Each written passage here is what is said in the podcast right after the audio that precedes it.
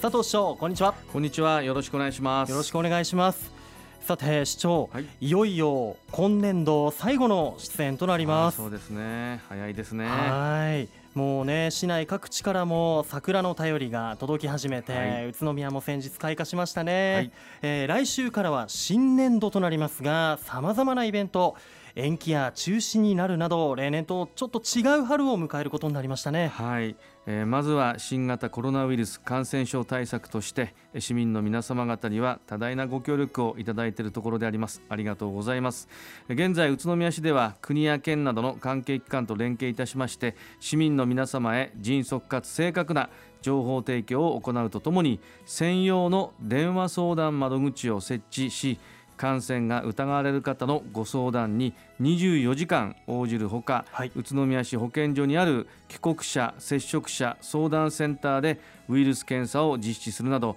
検査体制や外来入院などの医療体制を整備しているところであります。はい、ねあのー、今後ですが、はい私たちはどのようなことに気をつければよいのでしょうか？そうですね。まず一人一人ができる感染症対策といたしまして換気が悪いところまた人が密集して過ごすような空間を避けることが重要です、はい、また不要不急の外出をなるべく控えることやこまめな手洗いとうがいのほか咳エチケットこれは咳やくしゃみをする際にマスクやティッシュハンカチあるいは服の袖を使って口や鼻を押さえることこれが必要になります、うん、まあ、これらのことをぜひ徹底していただきたいと思います。はい。ぜひお願いします、はい、本当にあと不要にねこう目とか鼻とかを触らないように口とかね、ねはい、したいと思います、えー、なお次のような症状がある方は帰国者接触者相談センターにご相談ください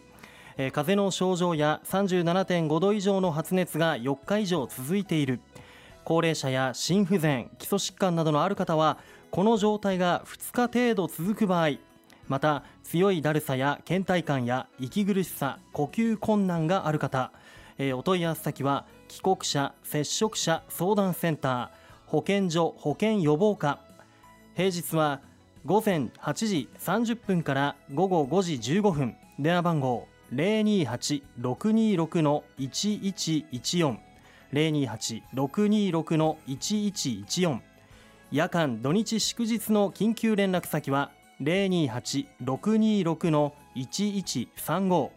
028-626の1135番、えー、平日夜間土日祝日24時間ですね。まずは相談の電話をかけてください。えー、その他にも宇都宮市では新たな融資制度や相談窓口を設けていると伺いましたが市長どのようなものがあるのでしょうか？はい、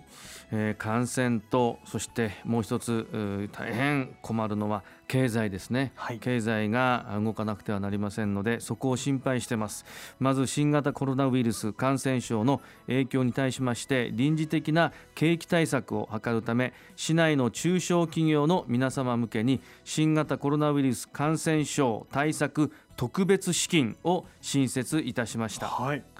また所得税の確定申告や市民税県民税の申告は申告期限を4月16日木曜日まで延長いたします。はい。中小企業向けのものと、はい、あとはやはりね人が集中しがちですよね、はい、あの例年の確定申告、ね、短期間に多くの人が会場に集まるので申告者がこう分散される効果っていうのが期待できますよね。はいえー、ところで新型コロナウイルス感染症にこう便乗した、悪徳商法も出ているそうですね。そうですね身に覚えのないメールやまた金銭の要求を受けた場合その場で判断することなくもう一度よく考えていただきたいと思います。少しでも不安に感じたら宇都宮市消費生活センターへぜひお問い合わせをください。はいそうですね、えー、それでは今ご紹介した各窓口のご案内をさせていただきます、えー、新型コロナウイルス感染症に関するさまざまなご相談、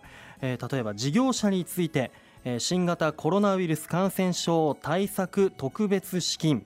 こちら先ほど市長もお話ありましたが融資限度額3000万円。当初3年間に事業者が支払った利子相当額を市が全額補給するということです。詳しくはですねお問い合わせ先商工振興課。電話番号028-632の2433 632の2433番、えー、そして市民税県民税の申告については市民税課028-632の2217 632の2217所得税の確定申告については宇都宮税務署028-621の2151 621の2151番まで。また悪徳商法については宇都宮市消費生活センター028-616の1561 616の1561番まで、えー、相談の電話をするようにしてください、えー、詳しくは広報宇都宮4月号をご覧いただくか各窓口へお問い合わせください、えー、さてラジオをお聞きの皆様にも不要な外出を控えている中こう運動不足になるのも心配ですよね。そうですね、まあ、運動不足を解消していただきたいと思いまして市ホームページでは有酸素運動ストレッチ筋トレなど自宅でできる運動を紹介をしていますのでこちらもぜひご覧いただきたいと思います。はい。あの僕もホームページの方を見させていただきました、はい、気軽にエンジョイ宮運動といってねね、えー、3タイプのストレッチとか、筋トレとかあとエアロビクスみたいなねね、えー、動きを取り入れた。簡単にできるものですから、はい、簡単。まずはチャレンジしてみてください、はい、運動不足解消していきましょうえー、それでは市長新型コロナウイルス感染症関連について、はい、えー、ラジオを聞いている皆さんへ一言お願いいたします、はい、えー、この度の新型コロナウイルス感染症の影響によりまして、えー、厳しい時期ではありますがこのような状況だからこそ行政も市民の皆様も一丸となって乗り切らなくてはならないと思います、えー、今後も宇都宮市では市民の皆様の安全安心を確保していくため関係機関と連携しまた皆様にご協力いただきながら全庁を挙げて万全の体制で感染症予防対策に取り組んでまいります。一緒に頑張りましょう。はいよろしくお願いします。新型コロナウイルス感染症についての最新情報は市のホームページに随時更新されますのでそちらもご確認ください。さて今月も宇都宮市の公共交通について皆さんから質問をいただいていますのでご紹介いたします。こんな質問です。来年度の LRT 整備はどのように進んでいきますか？ということですが佐藤市長お願いします。はい、えー、来年度は LRT が走るレール軌道や乗り場停留所ですね。車両基地の整備など事業の要となる工事に取り掛かっていきます、はい、まず清原工業団地内の工事なんですが LRT が走るレールの工事に着手いたします。また停留所の整備も行いまして秋頃には1箇所目の停留所が完成する予定となります、はい、また下平井での車両基地の建物工事でありますけども車両の整備を行う研修庫また運行管理を行う管理棟の工事も始まります、はい、車両の納入でありますけども、うん、来年の3月までには1台目の車両が納入予定となります、まあ、車両の納入に合わせまして、はいうん、納車セレモニーや LRT 車両を模した遊具の設置などイベントの開催も検討いたします、まあ、加速する LRT 整備にぜひ皆様方ご期待ください。はい。もうね本当に、はい、車両もねこうやってくるということで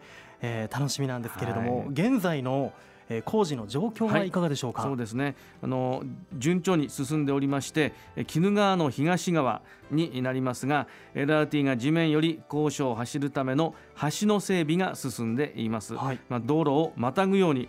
橋がかかる場所もありまして、うん、運行ルートが具体的に分かる区間となっていますなるほど。もう今も順調に工事の方は進められているんですね、はい、いや LRT が走るのをねこう想像してワクワクしています、はい、えなお LRT の詳しい情報ベルモール1階フードコート北側に開設している交通未来都市宇都宮オープンスケアで見ることができます。えまた LRT 事業に関する特設ホームページ umovenext.net や Facebook も展開していますのでぜひ皆さんご覧ください引き続きラジオを聴いている皆さんからのご質問受け付けていますのでお気軽にお寄せください。本日の出演は住めば愉快だ宇都宮の佐藤栄一宇都宮市長でした。どうもありがとうございました。ありがとうございました。住めば愉快だ宇都